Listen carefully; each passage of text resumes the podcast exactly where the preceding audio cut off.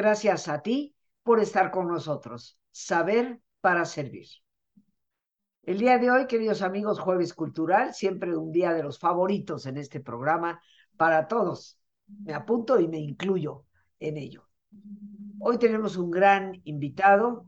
Él es el maestro Héctor Palares, el curador del Museo Nacional de Arte, un hombre que ha desempeñado diversos cargos, es realmente un gran amigo, pero sobre todo una persona que siempre nos trae al programa eso que tanta falta nos hace, la belleza de la vida. Y creo yo que gran parte de la belleza de la vida es indiscutiblemente el arte mismo. Él es maestro en historia del arte y bueno, tiene todo el conocimiento para empaparnos de esa belleza que tanto necesitamos en medio de tanta trifulca y tanto lío. Hemos titulado al programa Ruta Infinita. ¿Y por qué así? Bueno, él seguramente nos lo va a explicar.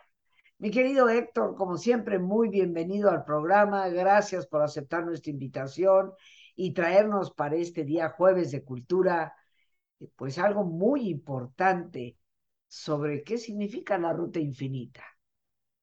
Claro que sí, Rosita. Pues un gran gusto y un abrazo enorme para ti, para toda tu audiencia. Siempre es un placer estar con ustedes. Y pues como bien lo señalas, este sugerente título es una referencia no solamente a una exposición que tenemos ahora en el MUNAL, una exposición que estará poquito tiempo para que todos los públicos puedan venir a visitarla, sino que eh, pone en paridad a dos grandes realidades culturales, artísticas, a sensibilidades, a técnicas, estilos, que nos hemos mirado de frente, que nos hemos mirado a través de muchos siglos y que sí hay momentos, por supuesto, a veces complicados históricamente, hay, eh, por supuesto, a veces enconos de lo que representa una conquista, me refiero indudablemente a España y a México.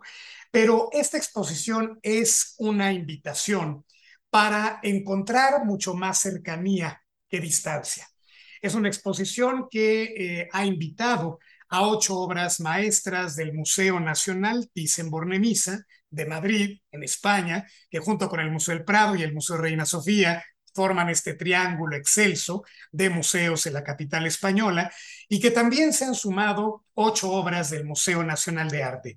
Cuando tú señalabas Ruta Infinita, justamente pensamos los curadores de esta exposición, tanto Mar Borovia, que es jefa de conservación de pintura antigua del Thyssen y un servidor por parte del MUNAL, ¿por qué Ruta Infinita? Porque es una manera de tender esos puentes, de encontrar aquellas voces de ida y vuelta, aquellos estilos donde de pronto grandes maestros de la talla de Murillo, del Greco, de Zurbarano, de Goya, van a tener también un encuentro en espejo con grandes artistas de nuestra tradición nacional, tanto novohispanos como Miguel Cabrera, como Juan Correa, como José de Ibarra, o artistas ya del México decimonónico y moderno como Julio Ruelas o Juan Cordero.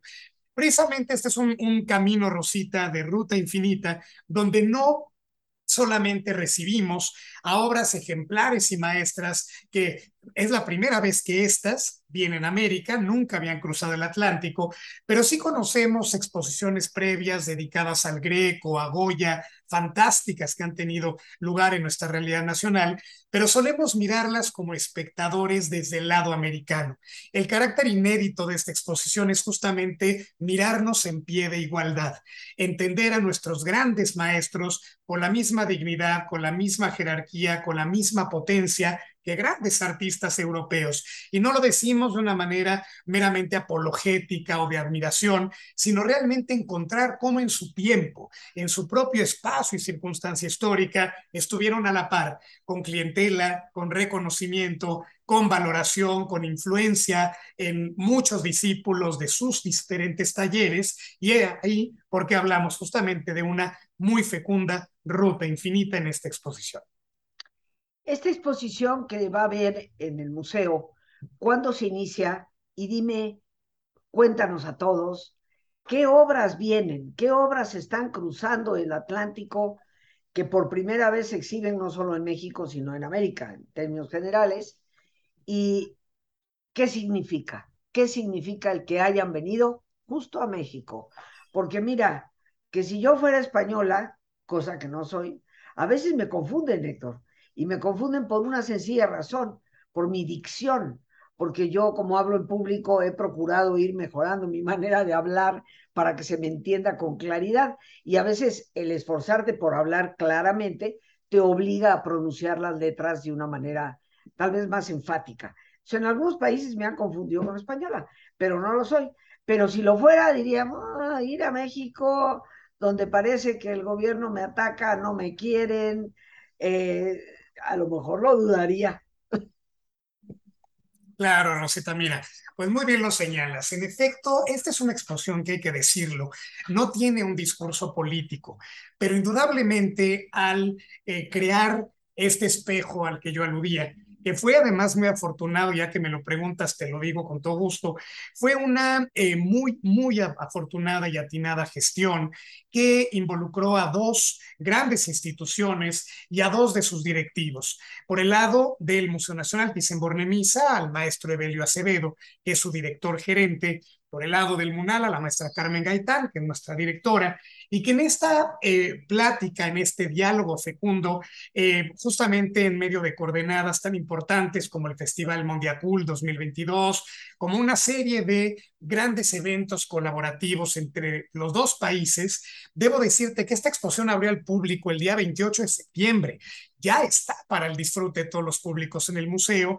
Va a estar poquito tiempo, como decía, el 4 de diciembre, su último día, poquito más de dos meses, para que podamos aprovechar y ver tú me lo preguntabas, pues sí, obras que cruzan el Atlántico, que por primera vez están en la realidad americana. No debemos olvidar, Rosita, si me lo permites, en un minuto te lo digo, que el Museo Thyssen-Bornemisza eh, fue parte de una colección privada.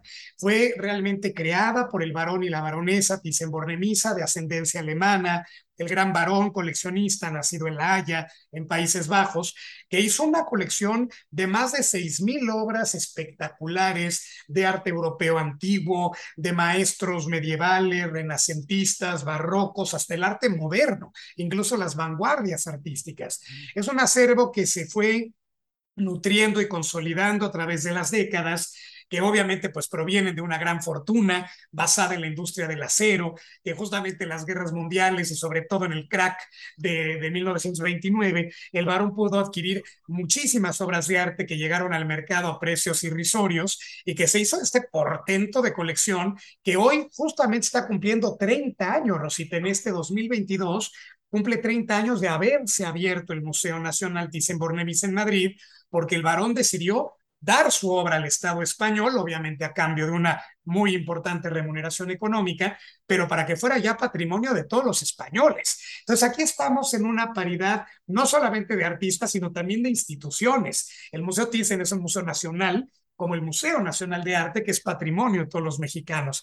Entonces hay muchas sinergias que bien tú lo señalas, que concilian, que acercan, que realmente pues representan estos dos pilares que señalaba tan atinadamente Octavio Paz en El laberinto de la soledad, nuestra hispanidad, nuestra realidad indígena, mesoamericana, y que nos configura entre muchas otras, porque hay voces de África, voces de Asia, hay toda una serie de elementos que hacen de México este mosaico fascinante. Y bueno, pues hablando un poco de las obras, Rosita, te doy algunos ejemplos para que veas de qué banquete se trata. Viene Cristo abrazando la cruz del Greco.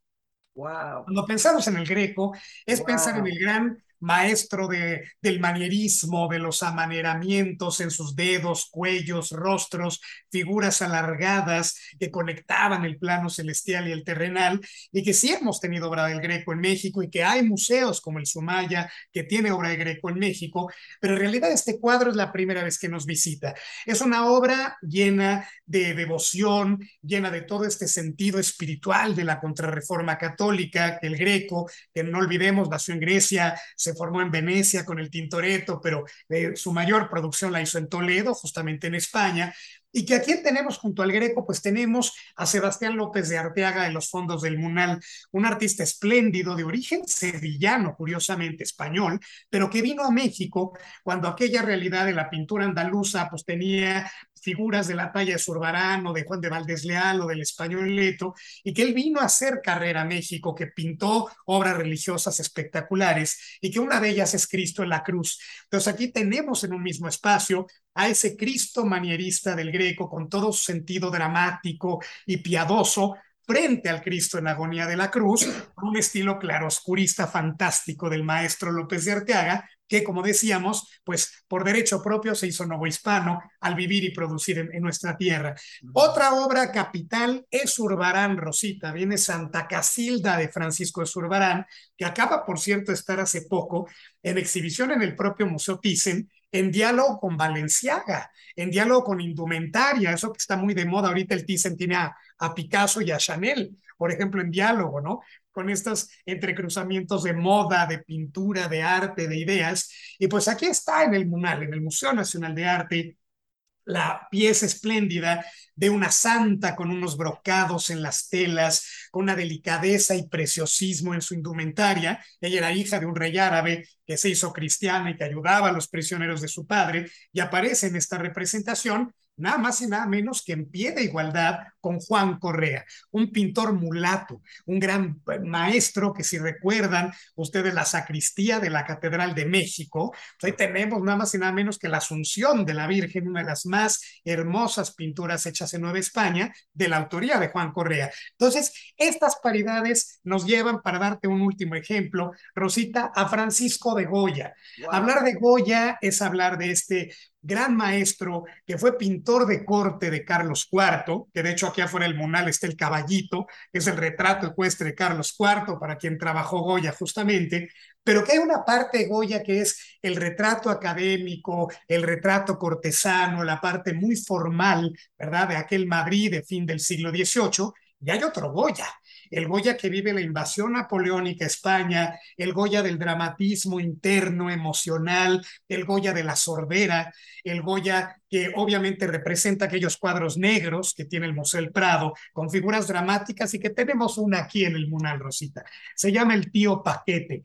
Es el retrato de un ciego. Era un hombre que tocaba la guitarra y cantaba afuera de una iglesia de San Felipe el Real, en Madrid, y que Goya lo vio, y lo vio como este tipo social, humano, dramático, de cambio de siglo, de abismos sociales, de una verdadera crítica también a lo que implicaba esa nueva España después de la invasión francesa y de su propia guerra civil, y por eso lo pinta para sí. Este cuadro nunca estuvo en manos de ningún cliente, Goya lo tuvo en su casa, en su comedor, en la Quinta del Sordo, junto al río Manzanares en Madrid, ¿Y con quién pusimos en diálogo a Goya Rosita? Con nuestro gran Julio Ruelas, el fantástico ilustrador, pintor, hombre moderno, simbolista, decadentista, que, pertenece a la época porfiriana, que se fue a Francia, que regresa de Francia y se volvió un ilustrador con temas muy duros, a veces mujeres fatales, condenadas, temas críticos, y justo la obra que pusimos es La Crítica,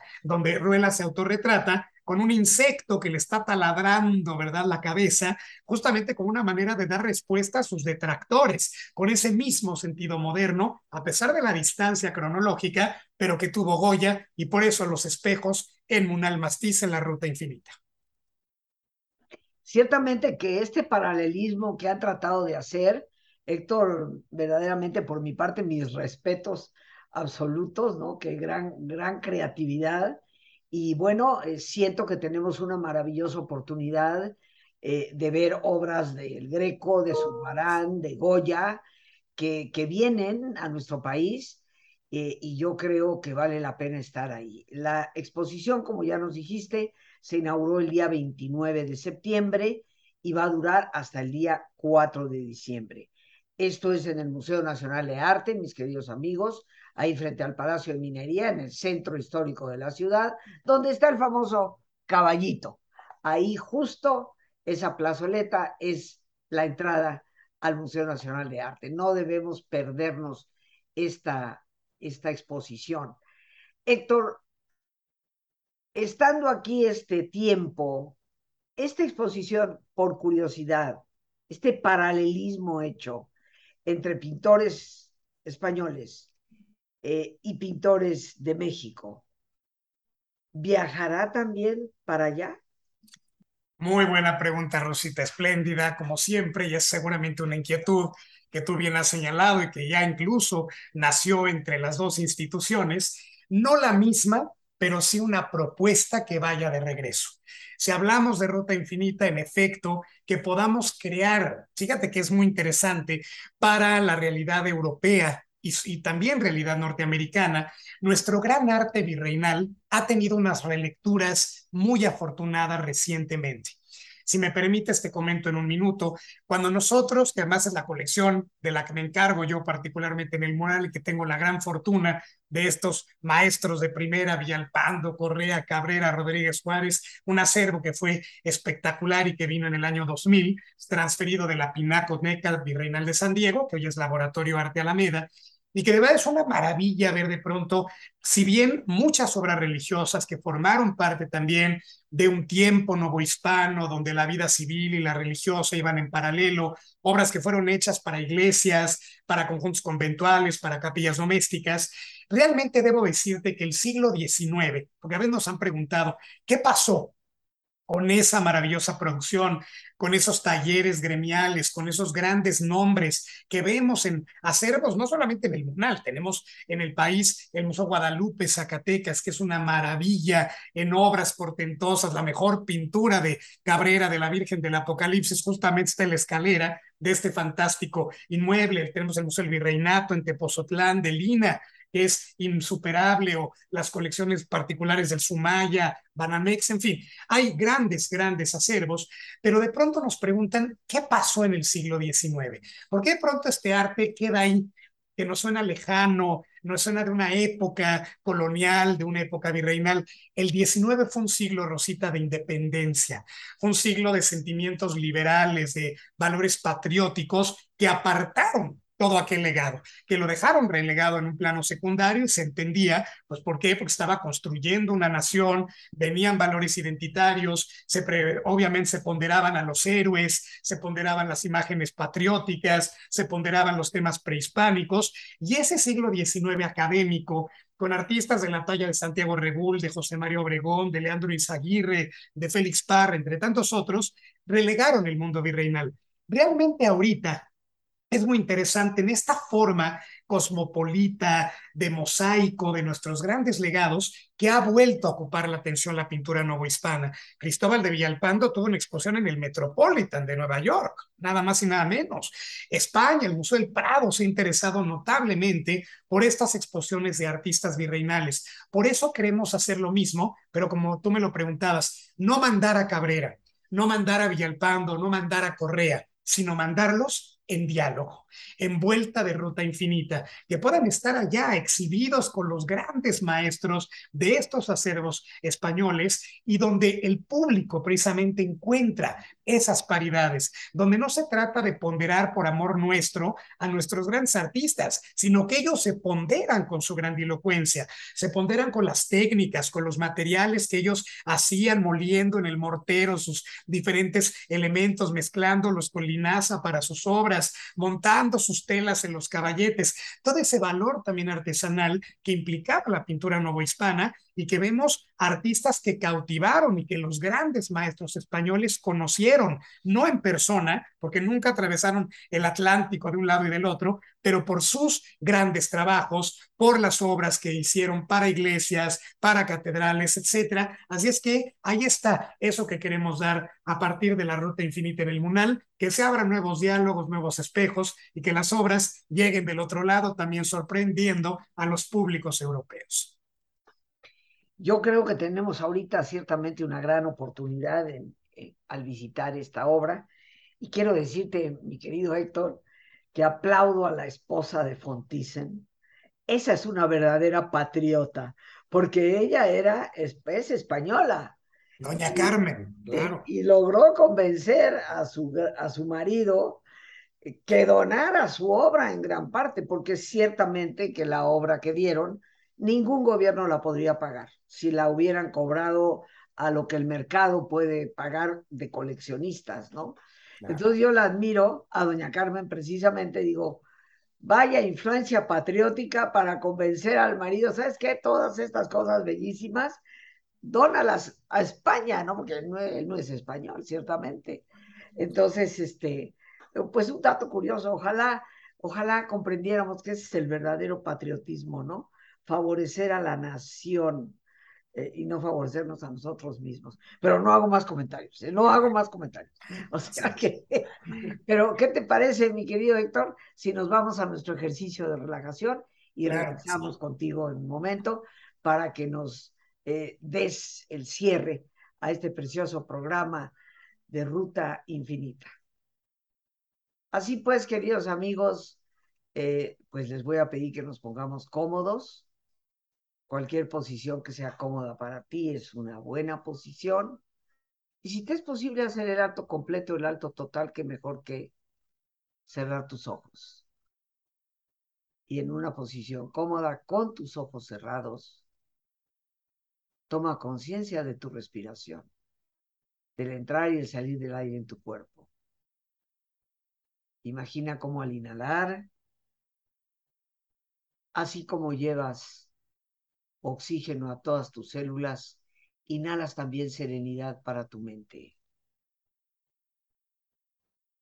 Al exhalar, así como tu cuerpo se libera de toxinas, imagina cómo en ese aire que sale te liberas de todas las presiones y todas las tensiones. Respira profundamente.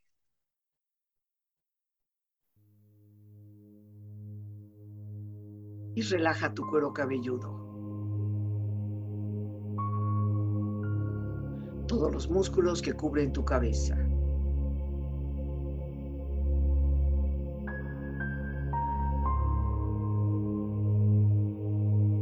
Relaja tu frente. Siente la piel, la vibración de la piel que cubre tu frente.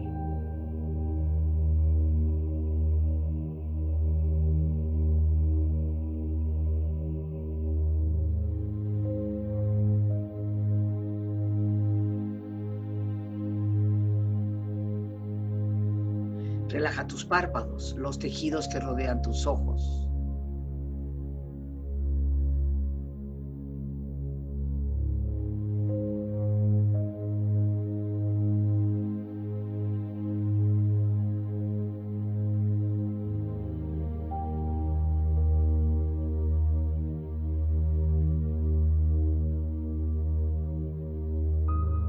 Relaja tus mejillas, toda la piel, todos los músculos que cubren tu cara.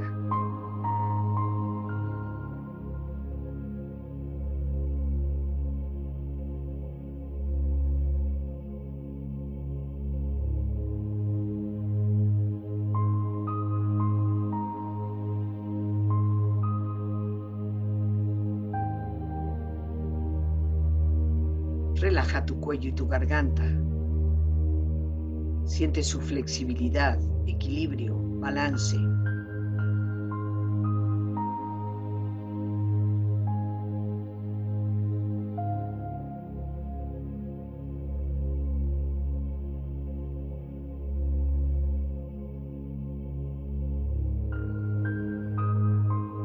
Relaja tus hombros, brazos y manos, así como tu espalda. Siente una agradable sensación que relaja todos los músculos en estas partes de tu cuerpo.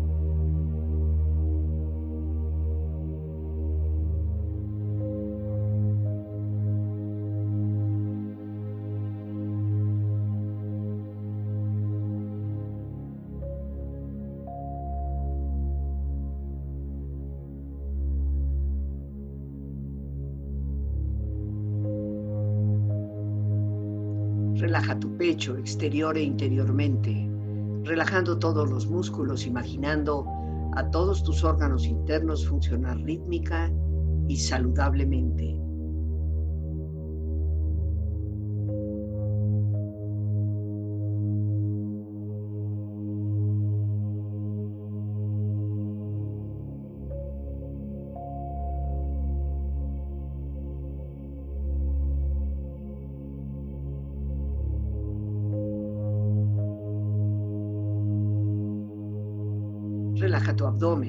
Exterior e interiormente, relajando todos los músculos, imaginando a todos tus órganos internos funcionar rítmica y saludablemente.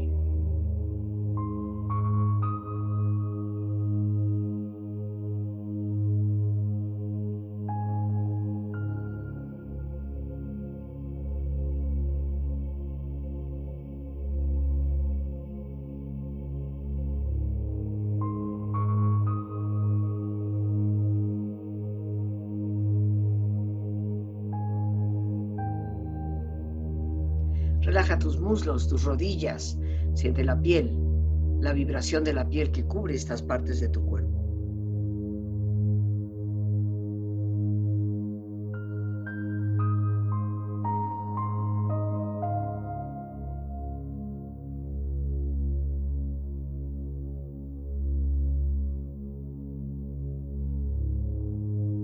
Relaja tus pantorrillas y tus pies.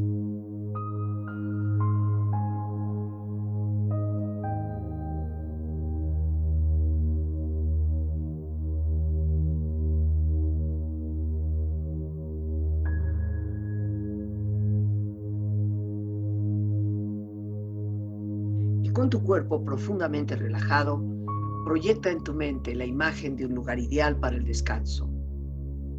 Imagina los colores, los sonidos, los aromas. Es una escena de belleza y paz. Siente estar ahí.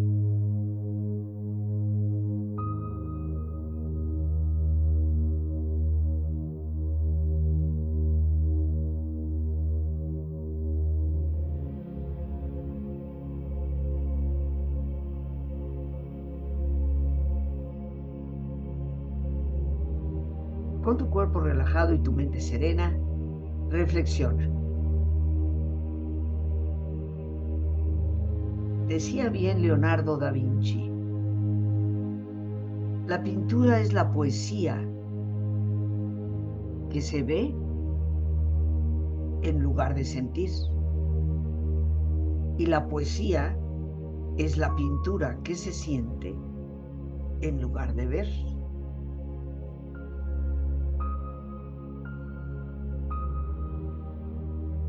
Sin el arte, la crudeza de la realidad haría que el mundo fuese insoportable.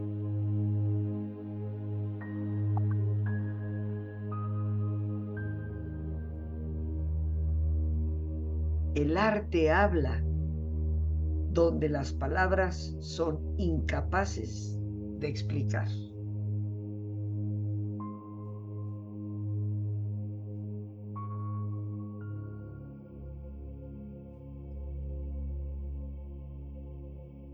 Respira profundamente. Relájate bien.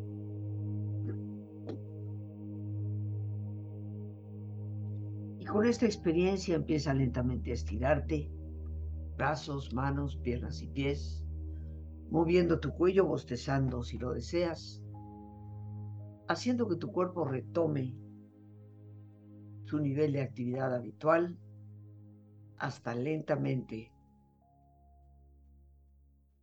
abrir tus ojos. Ojos abiertos, bien despierto, muy a gusto, bien descansado y en perfecto estado de salud, sintiéndote mejor que antes. Regresamos con nuestro gran invitado, el maestro Héctor Palares, maestro de Historia del Arte y curador del Museo Nacional de Arte aquí en nuestra ciudad, la Ciudad de México. Hoy hablando de esta ruta infinita.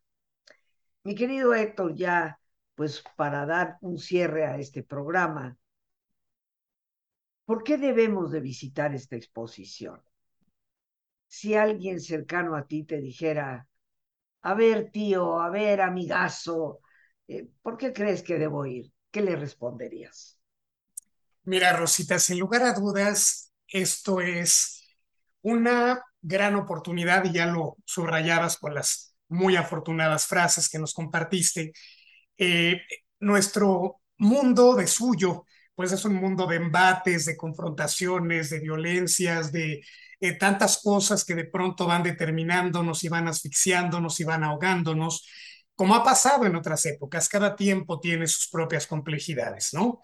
Pero siempre ha sido ese gran papel eh, del arte como un agente de comunicación, como un gran portavoz, de respiros, y lo digo en un sentido simbólico, de respiros porque nos miramos en él, porque nos encontramos, porque vemos nuestras posibilidades, nuestras potencias, nuestras fortalezas, la manera de poder justamente dar cuenta de un asunto que puede ser civil o puede ser religioso, que puede corresponder de pronto a valores de una determinada época y que en todos estos tiempos el arte ha sido justamente esa herramienta de salvaguarda de muchas cosas.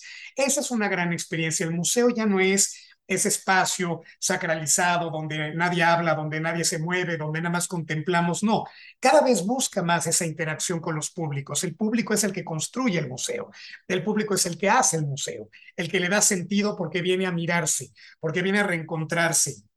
Cuando, si alguien me preguntara por qué la ruta infinita y por qué es una de verdad opción única, única y ejemplar, no lo digo de manera eh, casual o gratuita, de poder venir a ver si al Greco, a Goya, a Ana Murillo, a estos grandes maestros que suenan y resuenan en nuestro inconsciente colectivo. Hay una pieza, Rosita, que quiero responderte justamente con ella, que me parece esa eh, posibilidad de frente a un objeto poder construir nuestra historia. Es un cuadro muy pequeñito, con el que prácticamente empieza la exposición, es el segundo que abre esta muestra de Munal Mastiz en la Ruta Infinita, que a lo mejor no es un artista tan cercano a nosotros o que nos resuene tanto como oír hablar de Murillo de Zurbarán.